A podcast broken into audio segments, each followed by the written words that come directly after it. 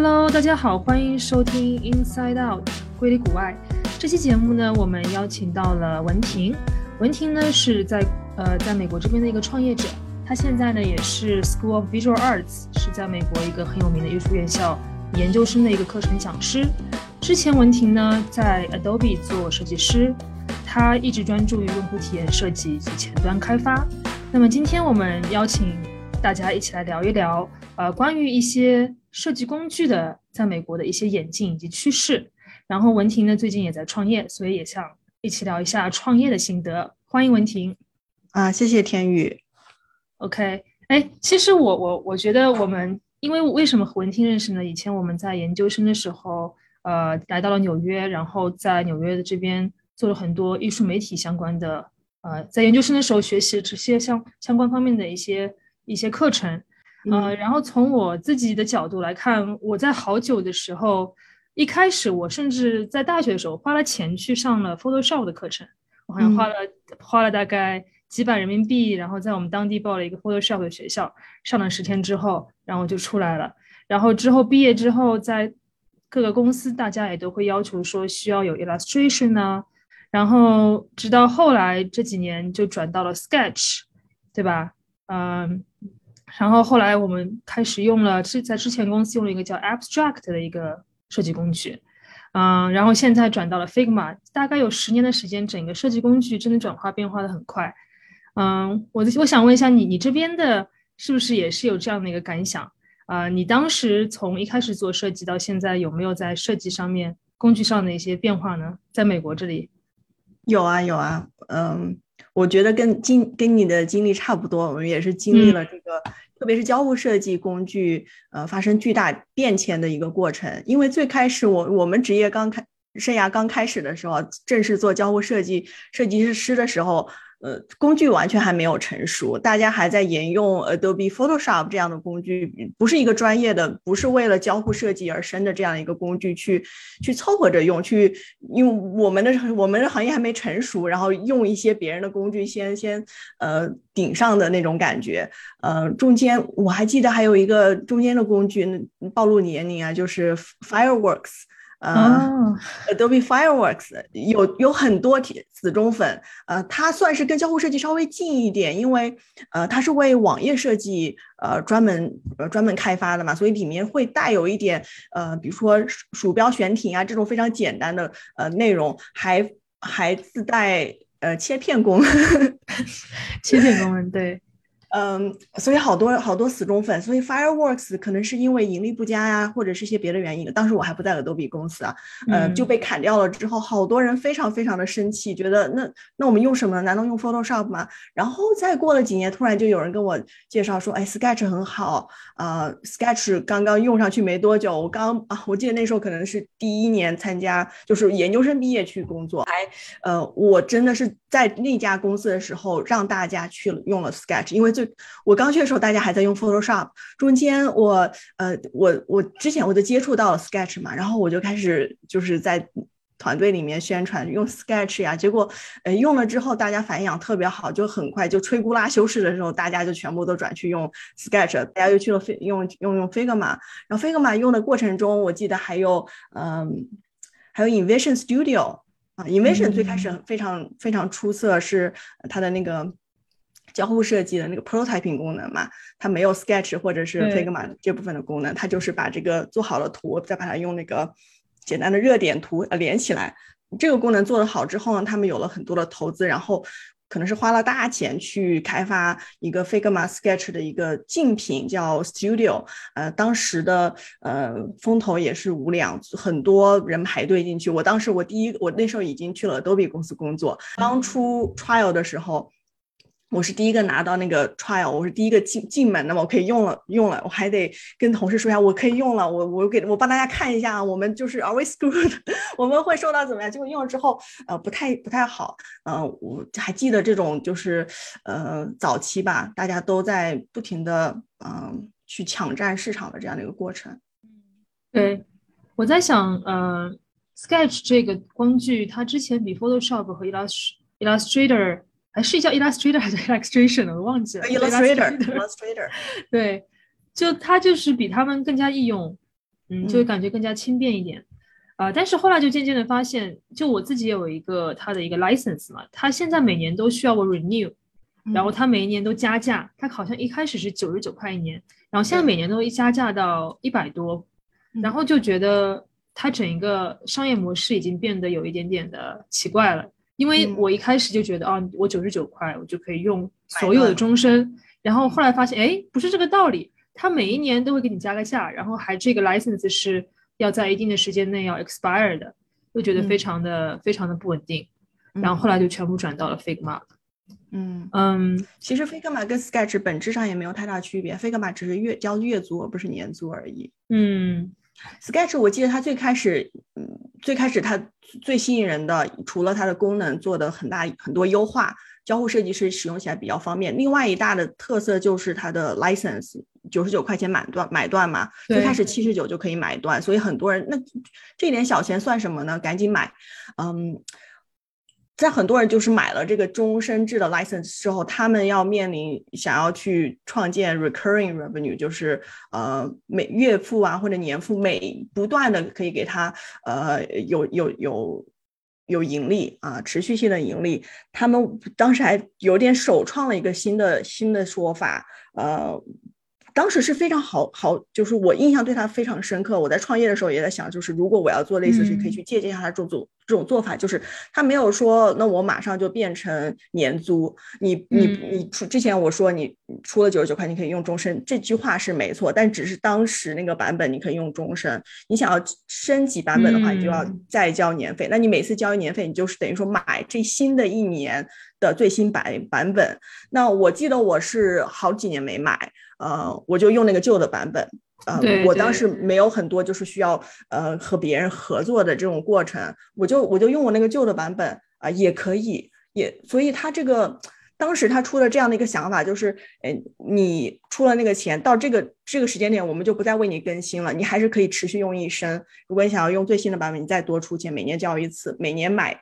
新的一年的呃那个更新的部分，呃，我觉得还挺合理的吧，至少是容易接受，比你突然就跟我说不行，以前的话不算数了，然后我们现在开始变了。有一个跟这个非常相似的例子啊，就是我用了另外一款软件，呃，叫。呃，是个是个 iPad 上的软件，呃，是个 note taking 软件，叫 Notability，是做过这样的事情。就前不久，呃，我们最开始买 iPad app 的时候都是十块钱，然后就终身制嘛。他最近突然说我们不终身了，我们就是变成了呃年租，然后呃所有人都受到影响。呃，受到了非常非常大的网上的呃反对的声浪，用户的反对的声浪，最后他不得已他就 又撤回了，向大家致歉。呃，买的呢，用户就包括我，还是终身，绕了一个大弯，最后还是一样的，就是对对对。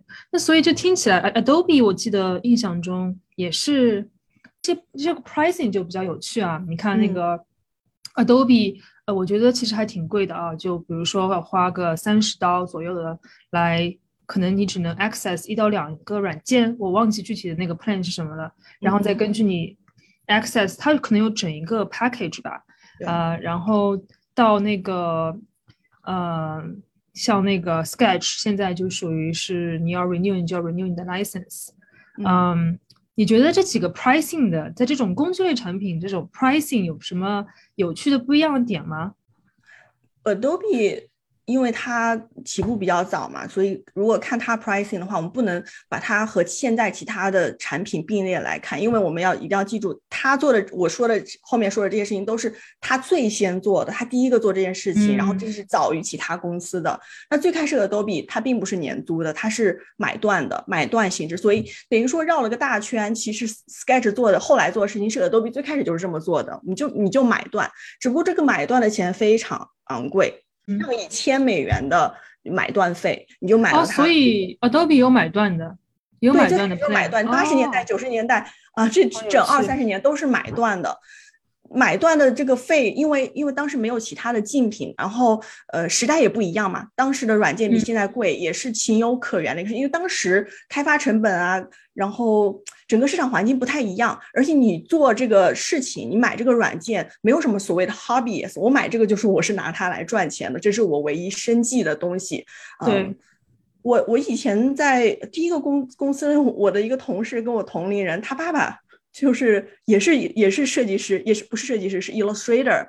对，就是我们上一代的人做 Illustrator，但他就是从八十年代、九十年代就就是用 Adobe Illustrator、Adobe Photoshop 啊。当时可能 Illustrator 我还不知道有没有，我都不是很确定这件事情。但就是早期用户嘛，那他们就是我就是做这一做这一行的，两三千块钱的这种 license fee，那我就出。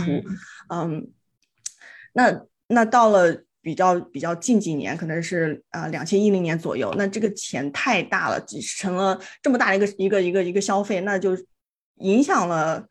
影响了用户的增长，也是让很多人无法接受要花这么多钱。除非我是呃专业人员，我我在这儿出两千块，那我我肯定要从我的比如说客户啊，或者是公司帮我出，再再拿回来这些钱，我不可能个人出，那就没有办法呃找到新一代的用户，找到下一代的用户。那如果我只是个 hobbyist，我想去用一下，那我可能没办法。所以他们就创新性的搞出了这种 Creative Cloud，当时是很受好评的。从要交几千块变成我每交月租每个月啊三四十块钱四五十块钱是可就是突然变得哎呦那我也可以用那我也可以哎就是用用这些产品，所以当时其实是受好好评，不仅是嗯受用户的欢迎，也是拯救了 Adobe 公司哦是吗？是对，如果继续，你想想，如果他没有改的话，那这个公司可能很快，嗯，就没有增长点了，或者是，当然不是说 Adobe 就会死了，Adobe 还有很多其他的大业务，那我们不在我们讨论范围之内。除了 Creative Cloud，还有 Marketing Cloud，它是不会死。它好像是更赚钱，好像是吧？对，更赚钱，然后让公司的进就是财会活络起来了。那我每个月都有稳定的收入，对吧？每个月，嗯，用户交月租，月用户的压力也小了，我不用一下子想着出两千块，嗯，所以，所以当时是其实是，嗯，变成月租是一个创新，是一个有利于双方的一个创新。那这个月租这个钱有点贵，后来慢慢的时代在变嘛，东西，嗯，我们开发软件的成本。呃，也也在变降降低。原先 Adobe，呃，开发一一一款工具要多少人啊？多少个 cycle？多少？现在我一个人、两个人，我们就开设计设计工具公司了，开发成本也大大的降低了嘛。嗯，软件呃，软件的竞争也。呃，landscape 都不一样了，可以这么说。现在做的很多软件，呃，我们的功能没有像 Adobe Suite 一样，就是做出这么大、这么全的功能，这么专业的功能。我们就针对的是这种 emerging market，就是新兴市场啊。你是一个呃 UP 主，然后你是一个什么什么一个创作者，哎，你给你们用的软件不再像 Photoshop 一样，就是做的又大又全又深，里面很多功能可能对，我们把这所有功能讲一遍，可能要讲十个十个课程，不是十节课，是十个。是的。对的，不太一样了。现在现在做的工具开发成本呀，然后这个面向的对象都不一样了，所以定价也也自然而然不一样。那可能 Adobe 又在经历第二轮的，就是呃落后。嗯，现在 Figma 的。呃，定价策略跟 Adobe 比起来，那大家又喜欢 Figma，Figma 便宜多了呀。Sketch 当时呃买断又买断又不是几千块买断，七十九就可以买断，九十九就可以买断。呃，Adobe 还有另外一个竞品，可能大家使用的不是很多，Affinity，Affinity Designer，Affinity Publisher，Affinity 呃 Photo 这三个是对对标呃 Photoshop、Illustrator 和 InDesign。嗯。他们新他们的竞争，但是真的 head to head 就是头对头的顶角。对，他们就现在还 affinity 就是买断啊，对，五十块可以买断，一百块可以买断，那对吧？那 Adobe 也在慢慢的现在要发发明新的呃新的策略。原先呃 Creative Cloud 是你是打包嘛，就是五十块钱呃一年，好像是这样子，所有的软件都给你用。现在你可以买单个的 APP，也是十块钱。啊，左右，慢慢的又跟它的竞争对手差不多，Adobe XD 免费用，跟 Figma，呃，也有相对应的一个定价策略，慢慢的在调整吧。嗯，像 Figma 现在已经在，我觉得基本上在美国的，呃，它因为主要面向对象还是以那个企业级公司里面有设计团队的为主嘛，然后呃，现在渗透率也挺高的了。嗯，在聊到 Figma 之前，我就好奇 Adobe。它现在的 Creative Cloud 里面有哪几个产品线还是增长好的呢？我就我好奇，它的 Photoshop 和 Illustrator 这两个这两个产品还有增长吗？还是处于一个 decline 的趋势，下降的趋势？这两个产品，嗯，这两个产品，嗯，具体数据我也我不知道，我只是个设计师，我也跟大家说清楚。但是根据我的一个印象。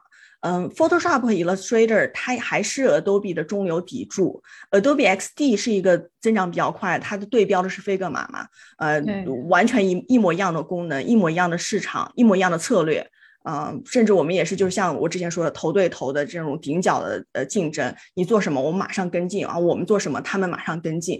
呃，也有也有很多的这种这种案例，呃，这种就是 feature 啊，我们先出，你们先出，这样这样这样的呃强烈的竞争。那 Photoshop 和 Illustrator 其实它没有强大的竞争。我刚才说的那个 Affinity Designer、Affinity 呃 Photo，它是和 Photoshop、Illustrator 竞争的，但它还没有形成这种。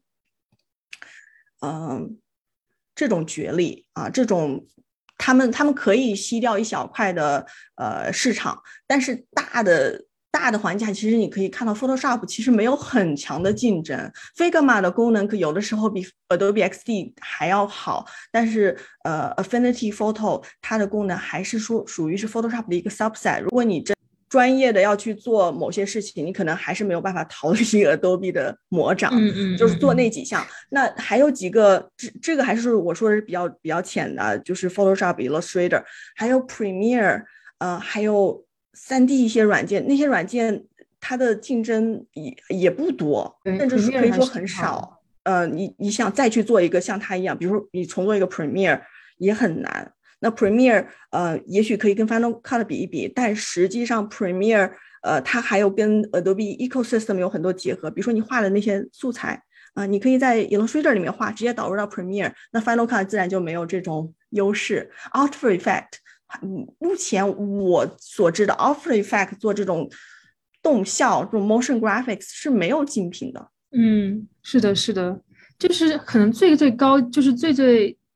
深的那一块就是真的是设计非常 crafty 的那种设计，Adobe 还是业界做的最全最深的那一块。他们他们可以说是他们把用户分两两块啊，内部的语言，一个叫做 professional creative professional professional creative 和 emergent creative emergent 就是新兴的新兴的，比如学生啊，或者是 YouTuber 啊这种，嗯，不是传统意义上的我们说的 professional，嗯，他们可能。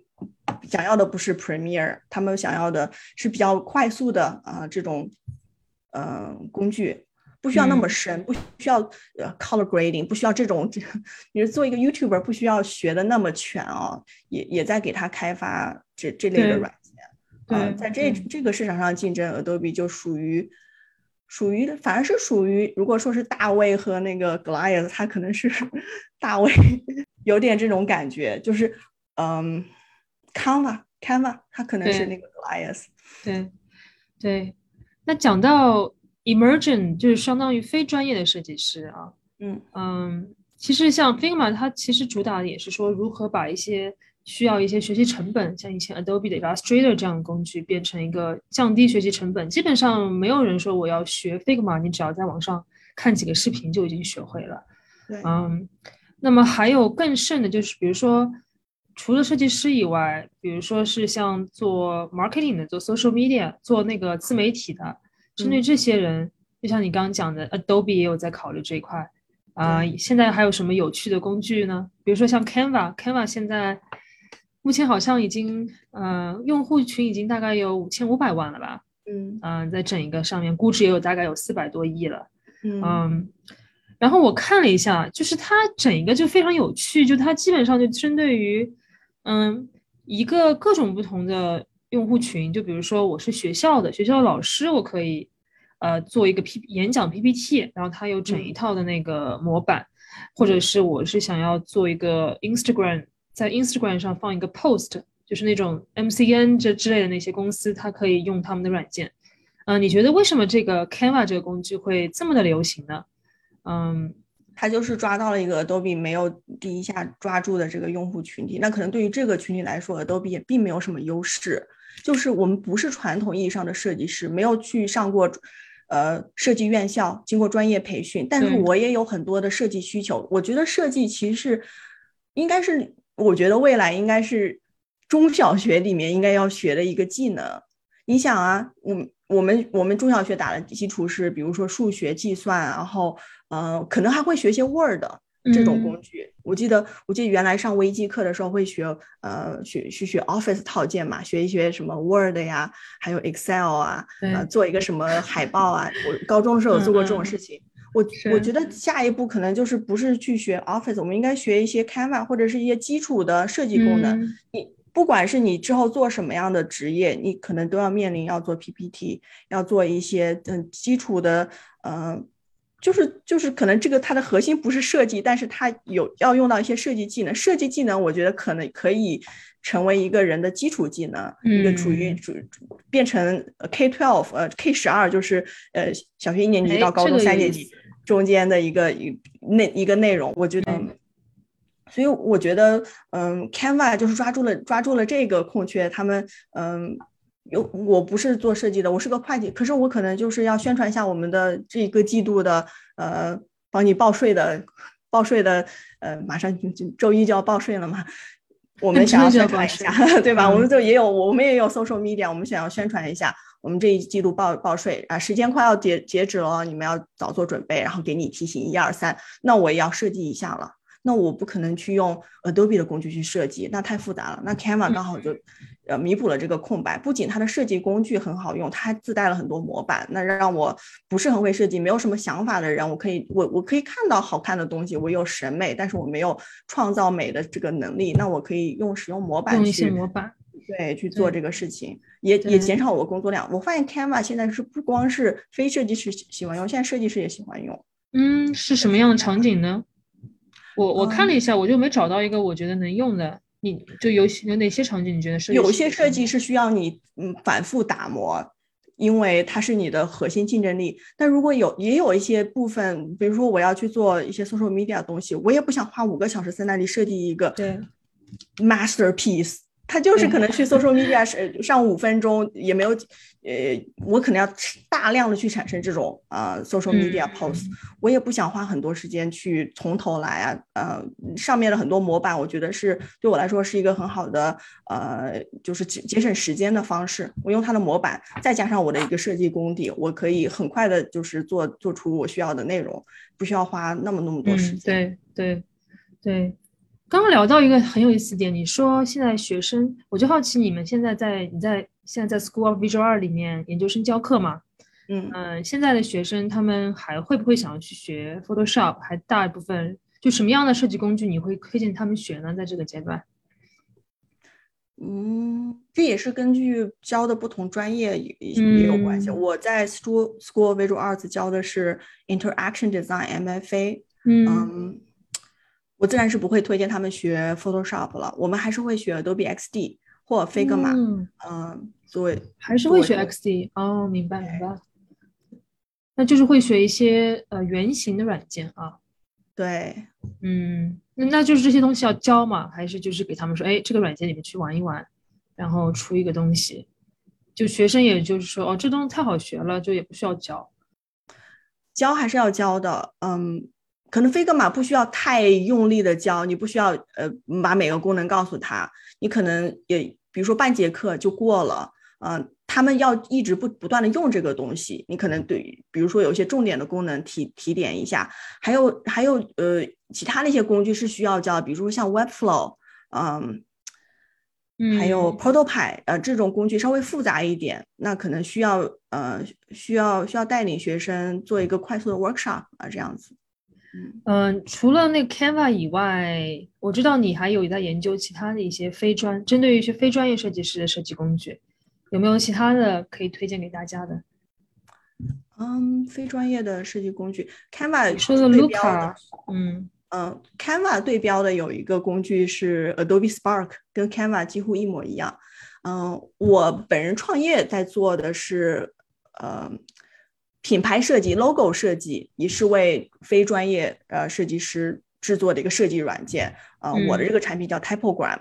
嗯，在在我这个领域，品品牌 logo 设计还有几款我的竞品吧，可以呃，是适合非设计师使用的。比如说像你说 Luca，Luca 是一个呃 logo generator 这种。如果你需要一个 logo，你可以嗯。简单的选几下，然后它可以帮你生成一个 logo。嗯，还有 Logo Joy，呃，也是类似的啊，对，去模板化的去制作品牌设计。那我我我的产品可能是介于他们和呃他们和飞格玛之间的这样的一个产物。我不太认同用 template 去做 logo，我觉得 template 去做呃 social media post 完全可以，但是 logo 它是需要一定的独特性的啊，它是需要有嗯。首先，你要去，你要去，呃，把自己的品牌打打造出来，别人认出，哎，这个是某某公司，所以他要有自己的呃这种品牌标识度。所以我不太认可用呃 template 去做 logo 啊，但是这些工具也不妨去呃去探索一下，看一下他们的内在逻辑。嗯，这个挺，这个我也我也认同哦。就其实你说做一个 logo，呃。如果要现在在 agency，你要做个 logo，其实如果做的真的好的话，也是要上百万的，啊，就整一个品牌标识。但是你说你给人家做一个 social 自媒体的一个广告，或者是你上 PO 的一个 video，你可能就不至于要花这么多价格，因为因为 logo 它是一个你你做完了之后，它是可以利用在各个不同的呃点上的，比如说像视频啊、图片。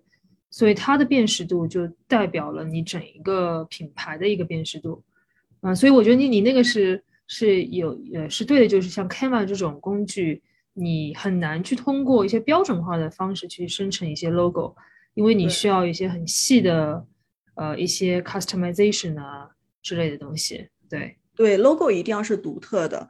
那我但我的工具还 Typogram.co 这个工具还是要给。呃，可能没有非常强大的设计背景的人去做。那我的思路，呃，既然不不用 template 这个这个问题，我认为 logo 我觉得不能用 template 去解决。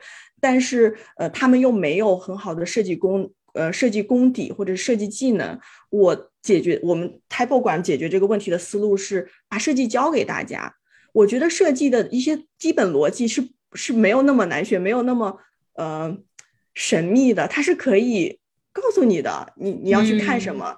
嗯，所以我的工具是一半是教你怎么去做设计，然后给你几个思路，而不是 template，然后你再去把这个思路用我们呃比较用户友好的这种工具去执行出来。所以想法还是你的，但是你这个想法的过程，然后怎么去思考，怎么去创意，呃，要要去注意哪些设计的方方面面的一些就是 principle，我们我们会有。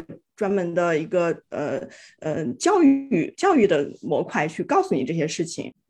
你你现在发现作为一个非专业的，是就是其实我我们经常遇到过这种情况嘛？就比如说有一个有一个网站，或者是他们做一个创业团队，然后说哎你要不要给我们来做一个 logo？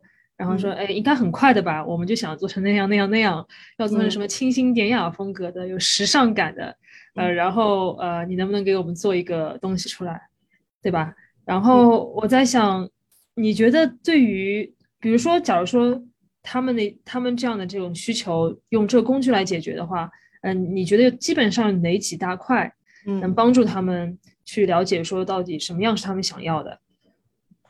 嗯，我觉得，我觉得听上去啊，其实其实你说这个这个案例也很很典型，很常见嘛，很常见。他们其实知道自己想要什么，他们甚至有还不错的审美品味，他们只是没有执行。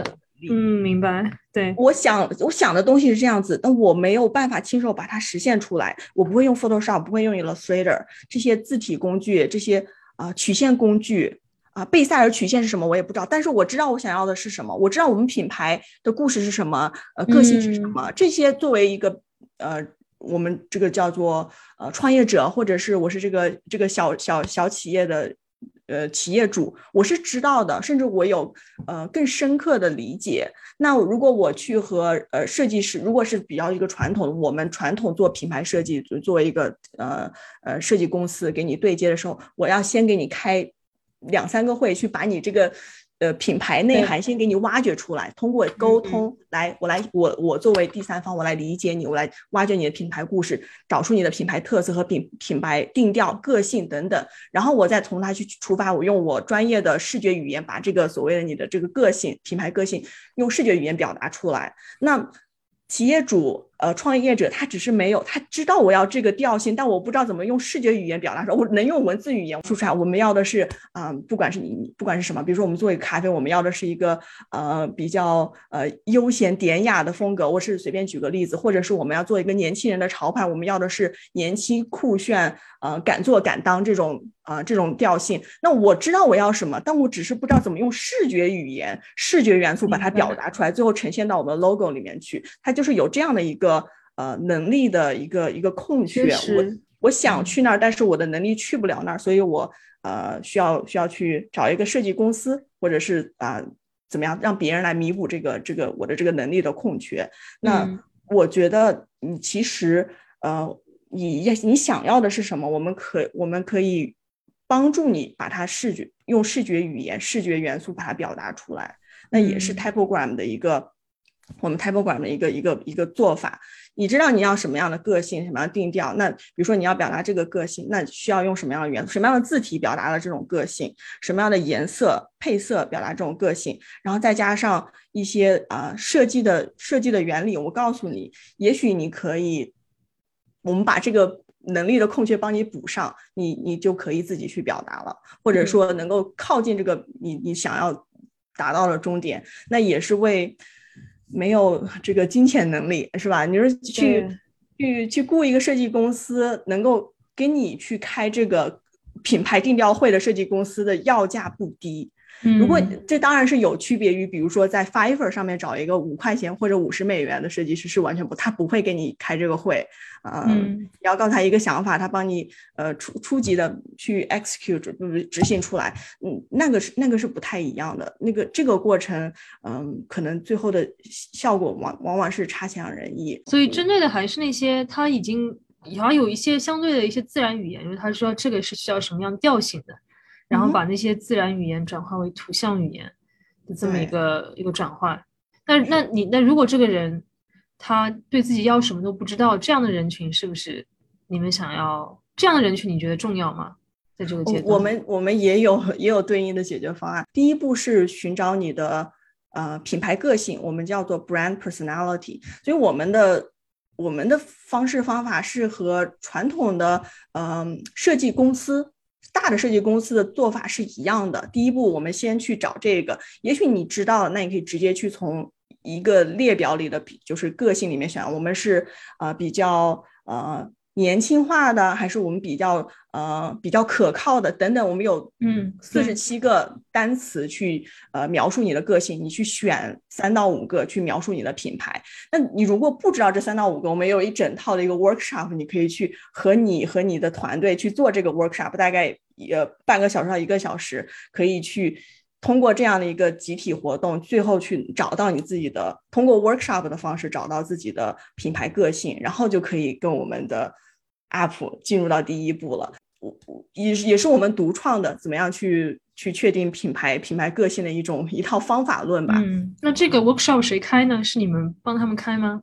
还是我们有我们有帮用呃用户开过，我们还有一个嗯一个指南啊。上面是等于说，如果你要开这个会，你要的所有的工具，你要什么样的工具，还有整个流程，第一步你要说什么，你要怎么组织，我们有一个专门的一个盖，也可以直接把这你拿去这个盖，你可以，你可以开这个会，你可以做这个会议组织者。嗯嗯，这是第一步啊，你得得到了这个嗯品牌个性之后呢，我们有一个专门的数据库，有不同的视觉元素，字体是第一第一要素，去呃根据你选择的品牌个性。我们呈现对应的表达这个品牌个性的字体选择，我们给你呈现的一个比较小的一个子集，那这些子集都是根据你的品牌个性选择出来的，然后在这个基础上再一步一步的让它变得更呃呃更独特，然后有独特的几种设计方法，我们有八种设计方法，你可以去把它变得更更有个性，更更有记忆点一点，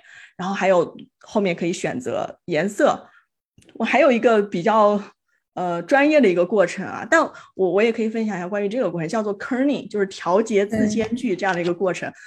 我我曾经我是特别担心，我有有一段时间想把这个过程给删了，因为其他我们的竞竞争对手都没有这个过程，就是做这个字间距的调整。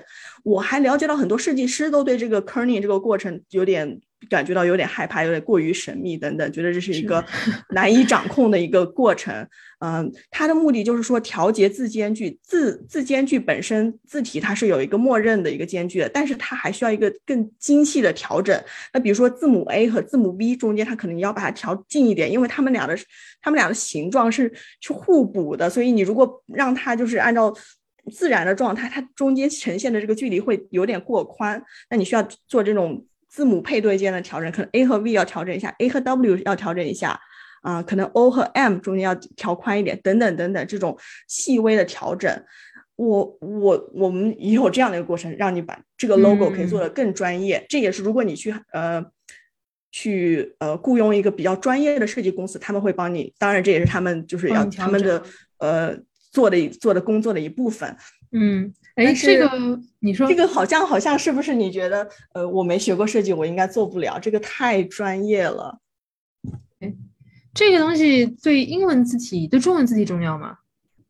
嗯，对中文字体，呃，对中文字体，嗯，可能两个两个方面来讲哦，嗯。对中文字体的普通字体排版，比如说你排一个文章，排一个什么的不重要，因为中文字体是一个等字句的一个字体，在很大的很很多时间，我们是希望那个字，呃，竖着也是有一个那种整齐排列的，对吧？我们小小时候用的那个，呃呃。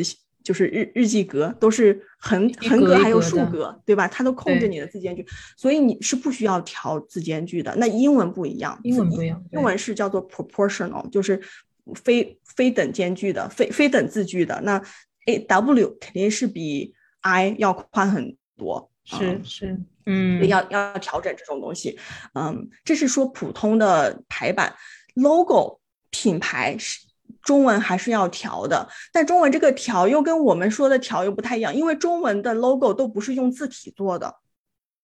所以是你画的，就像你去摆招牌一样，你把摆招牌的时候，你总要调整那几个字中间间距的，其实也在坑里。你把你去你去挂招牌，四个大字摆上去，你要调整这个距离，对吧？要让它就是达到一种就是相等的一个状态。其实你也在做这个坑里。然后你的字，如果你的品牌它还有一些其他的一些考量，那中间的比如说竖着或者是有些交错的，那你去调它们之间的相对位置，这也算一种坑里。但问题是说这个。Kerning 甚至已经不是在字体的这种这种康这个这个语境下做的，我们的中文的品牌设计都是字，我们都是单独画的。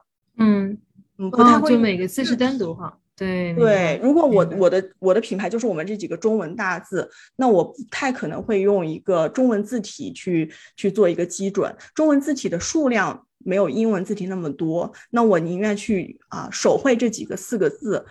成本并没有那么高，是的，是的。去选一个选一个中文字，那我可选的范围并不是那么多，能够找到独特的性的也不是很多。我我可能会找一个字，然后在这个字的基础上做非常呃呃非非常强手段的对它进行呃更改，比如说把它的一些笔画打乱呀，或者是笔笔画中间截断，然后再做一些渐变的处理啊，等等等等。那其实几乎跟画一个字的工作量差不多，呃。在两者之间的选择，可能选字体的并没有那么多啊。我我我之前可能说话说的有点太绝，都是用都是手画，那倒也不一定。但是你选一个字体的之后，你一定是会对它做很多很多很多的呃 customization 啊。对，我在想你现在看起来的一些品牌啊 logo，你嗯中国的也好，世界性的也好，在近两年内有没有看到一些特别你觉得特别棒的品牌的设计？还有有没有那一到两个？你觉得他做的并不那么好？对，有没有在你心里有这个 list？我觉得可能我我做设计做的太久了，我看到都是都都 是他们的缺点。哎，那我们就讲缺点吧。我对对缺点更感兴趣。我印象比较深的最近的就是可能近两年 Slack，哦，他们的品牌 rebrand 刚出来的时候，他们把自己说的呃非常的骄傲吧。嗯，但是，但是你去看它这个几个字母的比例，有一个大的问题，这个 S 比例跟别人不太对，S 它有点太窄太小了。嗯，有那么一点。这种这种小问题，其实其实我也是进进入了一个设计师的误区，因为这些东西可能就我看得见。还有一个趋势吧，就是很多的科技公司，呃，做新的品牌，他们都趋近于同质化，呃，就是我们都想要有这个样子，都用这种啊非呃无衬线的字体，嗯，对，是有那么一我不想做到就是你你我是最好的品牌，我想就是我们做到 Silicon Valley 硅谷都长这样，我们就要那个硅谷那个样，硅谷现在都已经有个样子。嗯，是的，我最近嗯。那你觉得中文字体里面，中文的那些品牌有没有你觉得做的很出色的？近两年，其实我觉得中文很多品牌，它都对它字体上，嗯，有非常多的，就它做的很精细吧。我觉得字体总的来讲，有没有对你来说印象比较深的？哦，我可能我可能就是对国内的品牌没有特别的关注关注了解，所以我可能说不出来个所以然。我对我来说印象最深的，跟大家都一样，就是。就是雷雷雷总，你应该报警了。小米，嗯，你怎么看？你觉得他们做的好吗？嗯。这是一个非常有争议的话题嘛？嗯，我们我有有不可能不太熟悉这个事情的观众，我们可能要稍微说一下小米那个 logo，它原来就长那个样，它呃，它找了呃非常有名的日本设计师做了一个改变，就是把它加了个圆角。对，当然这个圆角肯定还是有一些背后的一些呃不一样的，比如它的曲线，它的这个这个这个形状。不不是圆角那么简单，它是用了一个特殊的一个一个一个用通过呃数学算式算出来的一种呃一种呃特别的圆圆角矩形，然后呃把它框起来。那呃平常人看看起来就是就这个就花了两百万嘛，两百万好像没有什么变化，好像就是加了个圆角一样。甚至我们知道，呃小米的工程师在他们的呃网页上没有用他们设计出来这种。这种矢量的圆角就是直接加了一个 border radius，啊，就这个圆角它不是一个 radius，它不是一个，不是你不能用 border radius 把它重现出来，所以天哪，应该去把那个 最新的矢量的 logo 拿过来，然后放上去，你不能加一个 border radius。这个太逗了，但是他们自己的程序员都没有看出来是有什么区别，那我就加个 border radius 吧。嗯，你你怎么看呢？你觉得他这个是这个设计师叫什么来着？看一下嗯，袁延斋。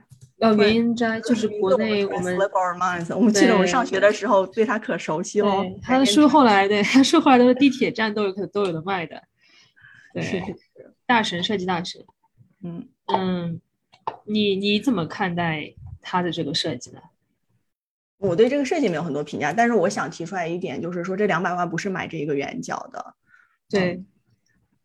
做做品牌，其实品牌做一个品牌设计，其实这个只是这个品牌的一一一小部分，还有很多其他的品牌策略等等，他们也许提供了很多额外的服务。比如说两百万买这样的一个呃设计设计稿，那并不是这样，还有很多周边，嗯，给你提出的方案等等，还有一些非设计以外，甚至非品牌以外以外的营销的作用。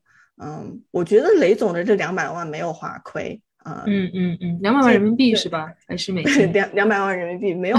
对，那个可以两百万人民币请原研哉，这个是我觉得是没有说到特别过分，而且可能也是他做的也不只是这个 logo 吧？对，不不只是这个 logo，还有这个额外的这个这个营销的效果啊，大家都开始做这个梗。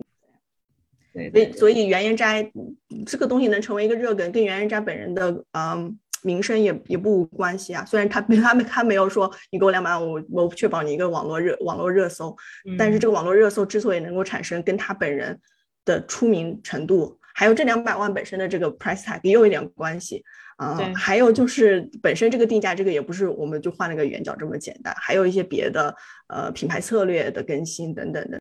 我们有我们作为设计师，其实也会也会有这种。想法就是为什么这个能两百万，我设计怎么就没有两百万呢？其实设计师和你跟大家的想法是没有什么真的本质的区别，毕竟我们也不是原研宅嘛。嗯，对对对。其实我仔细看这个新的 logo，也是体现了小米它在呃它的硬件设计当中，它能够，我觉得它这个呃二维的形象跟它的三维的那些产品，它的一些流线型的感觉是很相似的。其实我觉得还是有那么一点意思在。跟他原来的那个正方形相比，嗯，对，其实类似的故事也蛮多啊，包括苹果公司的创始人，他他原来做了另外一家公司，嗯，叫什么来着？嗯，也是一家电脑公司，然后请，嗯，美国的原研斋设计的。嗯嗯嗯嗯嗯，忘记叫不知道是谁。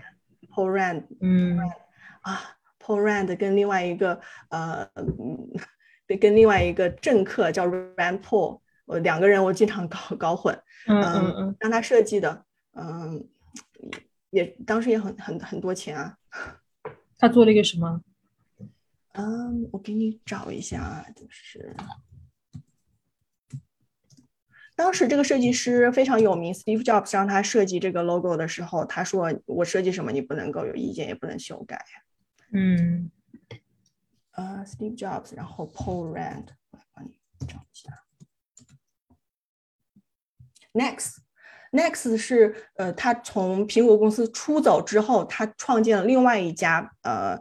也是一个呃电脑品牌叫 Next，呃，它的就是 Steve Jobs 的创业品牌。那可能 Next 做了做了之后又被苹果收购，他又回到了通过这个契机又回到了呃苹果。苹果现在用的一些呃编程语言，那个 Objective C，呃，之前都是从 Next 就是最开始慢慢慢慢开发出来的，也是属于收购的一部分。那这个 Next 这个 logo 当时就是。花大钱请 Paul Rand 设计的，呃，也也有一段小故事，嗯，对，最开始不喜欢，那那设计师他的说服力本身也是多多方面的，我要说服你这是一个好的设计，除了呃过硬的呃品牌设计知识，呃口才，跟我的名声也不无关系。如果我是 Paul Rand，我说的话就比呃我我们俩说的更掷地有声一点，对吧？对，嗯。还有还有就是说服人的能力，呃，这我觉得这也是设计师，你你做出一个设计，你一定要有一整套的呃背后的资料去支撑它，去解释它。那可能不是每个人都说这是我是 po，不是每个人都是 po right 你需要有很多的呃调研，你做出你最后设计成这个样子，你能够用自己的一套自圆其说的一个呃一个一个叙述语言，一个讲故事的方式也好。你能够让它成立，让呃购买者信服，这也是本身是设计的能力的一部分。那其实我觉得，我我做 Typogram 也也发现有这样的过程，就是一个得来非常容易的一个结果是没有说服力的。我很多时候用户发又发现用户用户用 Logo Generator 最后得出一个效结果，这个结果其实不差，但他们心里并不信服这个结果，就是得得之太易。那我就通过选了几个呃。我的竞争对手卢卡就选了颜色，选一个 icon，然后选个字体，然后就可以给你形成一系列的选择。那这个选择都已经设计好了，你就哪一个你喜欢，然后然后再进行下一步。所以好像只是几个快速选择，五分钟可以设计一个 logo。那本身这个五分钟这个时间也是这个 logo 的一个定价。除了我最后花多少钱把这个 package 买下以外，我花了多少时间也是这个 logo 的价值的一部分。那得知太易的太易的 logo，用户。心里想的是，我就用这个。明天，比如说明天我要去一个什么一个一个 meeting，我我需要有这个 logo，那我临时顶一下，我之后再换。他们会有这样的一个思维方式，所以很多 logo generate 做出来的东西，它是没，它是都没有过这个创业者这一关啊，它都没有。我们说品牌想要有一个持久性嘛，比如说一个品牌，它可以呃。呃，英文说 last for generations 啊，对对对，对吧？你这是星星巴克，它 logo 变了是变了很多，可是它这个形象经过演变之后，它它的它的它的呃内核，它的这个元素它是没有变的，它是它是有一个很长的一个品牌的生命周期的。那有的品牌就没有，它可能用了两年之后就换了。对我我在想，嗯，你现在在全职做这个创业方向了吗？当时你也放弃了 就。大厂的高薪工作啊，嗯，然后全职准备创业了。你刚开始做这个决定的时候，你是怎么样去衡量风险的？还是你当时有经历过一些挣扎吗？对于这一块，我觉得这个想法在我脑子里面其实蛮多年了，就是一直想要创业，想法会有很多不同的，嗯嗯，一直没有没有去执行，有一些别的因素的考量，比如说。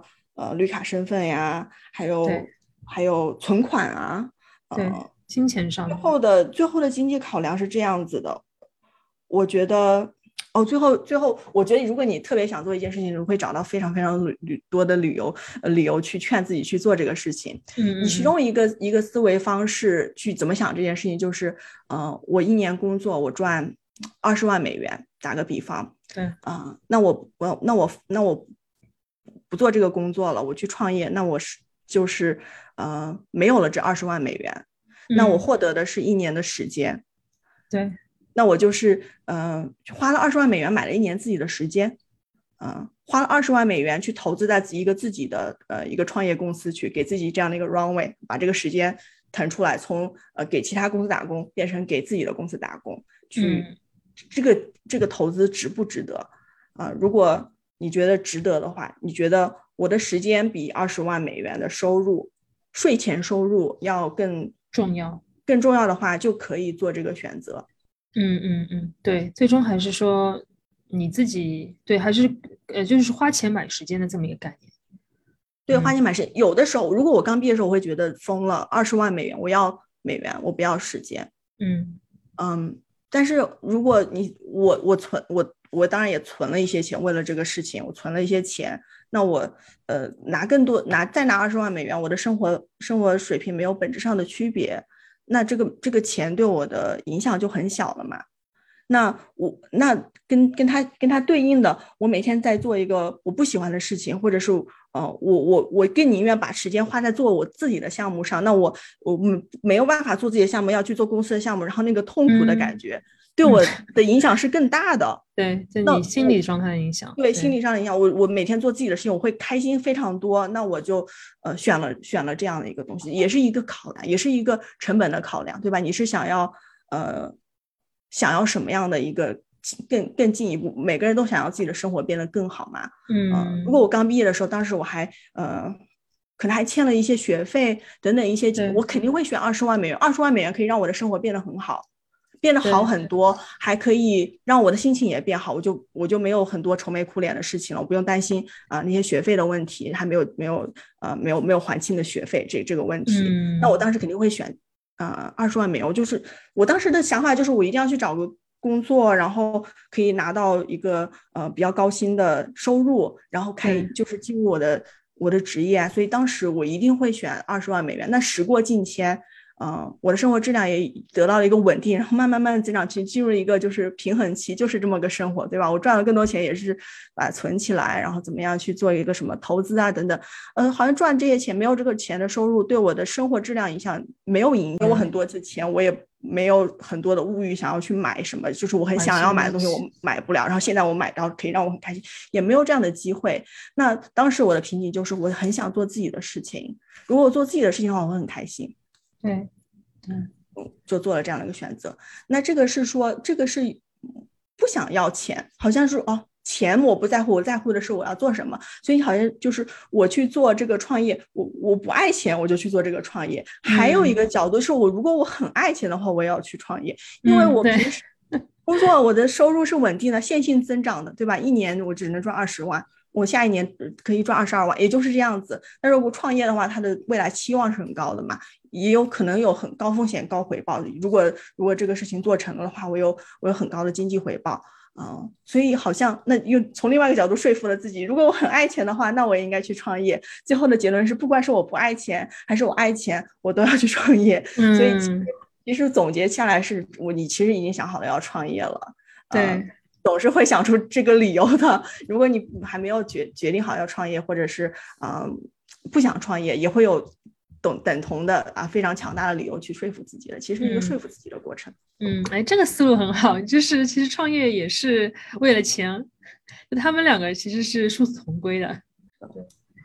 嗯，那最后一个问题吧，就你看看有没有对于未来三到五年，呃，这些是关于。无论是针对专业设计师也好，还是非专业设计师，如果是做市场的、做社交媒体的，或者是直接是 MCN 这些人，他们的工具有没有什么大的发展趋势，在你眼里？嗯，我觉得有，我觉得呃，就可以关注 Adobe 最近在买什么公司，可以看到这种趋势。Adobe 最近这个有趣。大概半年前买的吧叫 Frame.io，也是在线协作。呃，视频视频制作的，所以我觉得在线协作是一个很大的趋势。Figma 也是引领了在交互设计领域在线协作的一个新的标杆嘛。突然大家觉得，哎，他们他们当时做这个选择是很有呃很有胆识的，因为大家当时没有这个需求。有点像乔布斯说的，你用户你不知道你想什么，我们给了你之后你才想要。其实他有这有一点这种意思在里面。当时 Figma 刚出，我们要在线协作的时候，很多人是反对的，设计师当时甚至不愿意。我还在设计，你就跑进来看，那我还没有。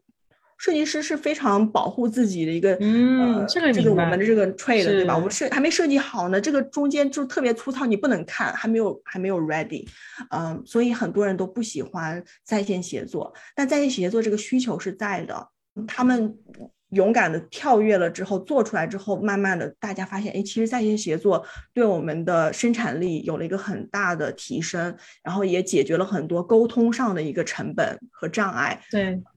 所以，呃，Figma 在这个交互设计做了这样的一个先河，那 Adobe XD 也也跟上了。虽然是一个 desktop software，也做出了在线协作一模一样的功能，多个人去呃去编辑一个呃云端上的文件。嗯，其他的嗯其他的领域，比如说做呃 UP 主也也是会也是会有类似的需求啊。我们想要。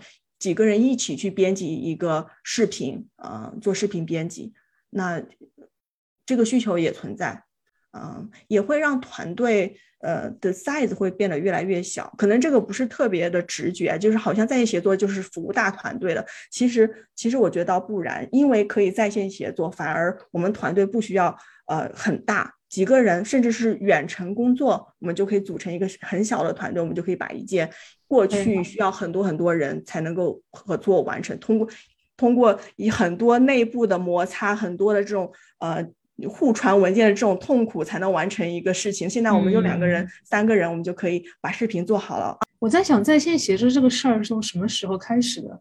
就一开始应该是 Google Doc 里面，谷歌的那个文档里面，你可以在线协作。在写 coding，因为我一直都觉得程序员的工具一直都是世界上最领先的，像是版本控制啊，都是先从 GitHub、GitLab 里面呃起来的嘛。嗯，那这个在线协同是什么时候开始有的？在程序员在编程这块有吗？编程是有的，编程有两种啊，一种就是你说 GitHub 其实已经解决了百分之九十九的问题了，程序员没有必要说在同一个文件上写，程序员可以把一个文件，把一个 code base branch off，我们一人一个一个一个枝杈，最后再合并到一起去，它其实也是多人协作，同时协作，只是没有说我们同时在编辑一个文件，那这个早就实现了，GitHub 之前还有更早的。这种这这个可能已经几十年都一直都有了，所以这个呃这个在线需在线协作其实已经以其他的方式，这种不是正常的方式解决了。那解那编辑同一个文件也可以，只不过好像没有特别的，就是呃有需求需求在那个 VS Code 就可以了。我看到需求可能更多的是，比如说面试的时候，呃好像有，还有比如说用 CodePen 啊，或者是 Glitch 也可以实现。呃，多人就是做一个项目，我觉得需求倒不是很很显性了，有一定的需求，但是我觉得版本控制已经解决了程序员这个呃在线做的这样的一个呃是的问题。嗯，我在想 Figma 之前，嗯，从 Figma 开始的。对，Figma 之前还有一个工具叫 Abstract，我不知道你听过没？我听说过，其实就是有点像 Get Get Up。对，然后那个时候它也是从某些角度解决了。在线协同，但它是以 GitHub 就是相当于版本控制，比如说 branch 一个，然后 merge 这个东西为基础的协同工具。嗯，我觉得它在 Figma 之前火了一段时间，然后我之前的公司还用它呢，好像花了很多钱买了它的一个版本，然后之后就用了一到两年，就完全就转到 Figma 了。就它相当于，它也用了一种方式解决在线协同，就是。但它可能最最最最终的还是 Figma 那种纯全全都是在线上的那种在线协同更有效一点。嗯，对，所以觉得这整一个发展也是非常的有意思。对，对我觉得设计和那个 Google Doc 有点相似，就是你的产出是受其他人的影响。比如说我在写前面一段，我后面一段我可能是受你写的东西的影响的。但是程序员他可以已经非常成熟了，可以把这个呃要做的。内容功能分块，你做这一块，我做那一块，不互不相干。我做的这块内容和你的没有直接的 depend，就是不不不直接依赖于或者是知道你现在在做什么，我可以，我只要有我的这个呃技术文档，我要做最终做成一个什么效果，我就做我这部分就好，到时候只要啊可以 merge 就就可以了。明白？哎，我觉得可能更艺术的东西，嗯，或者是更文人文的东西，这种编辑呃在线协同，相对于程序编程来讲，它更加的直接，模块化更加明确，分区也更加明确。它可能对这块的需求就越来越小。我记得那个时候在做 Abstract，就那个我讲到的 Figma 之前，后来就没什么人用的一个呃协同工具。嗯，设计师用这个版本控制用的很痛苦。嗯，然后那个东西对于很多人来说，它它有一相对的学习成本。嗯嗯，最终还是没有利用的特别的广。嗯，所以。对，所以总的来讲，Figma 的出现是解决了一个很大的问题啊。对对对，Figma 最开始出现的时候，他们的跟别人解释一件事情就是说 Google Doc for Design，是吧？Google Doc for Design，是的，是的。行，嗯，我觉得咱们可以讲差不多了啊。嗯，好，好嘞。那今天跟文婷聊了好多关于设计工具的发展啊，然后。Adobe 和 Figma 的对比，以及他自己创业的一些心得，嗯，然后也欢迎大家，我待会儿也会把这些今天讲到的设计工具列在我们的博客里面，然后文婷的产品我待会儿也会呃在线上给大家呃列出来，如果大家有兴趣的话，可以使用一下。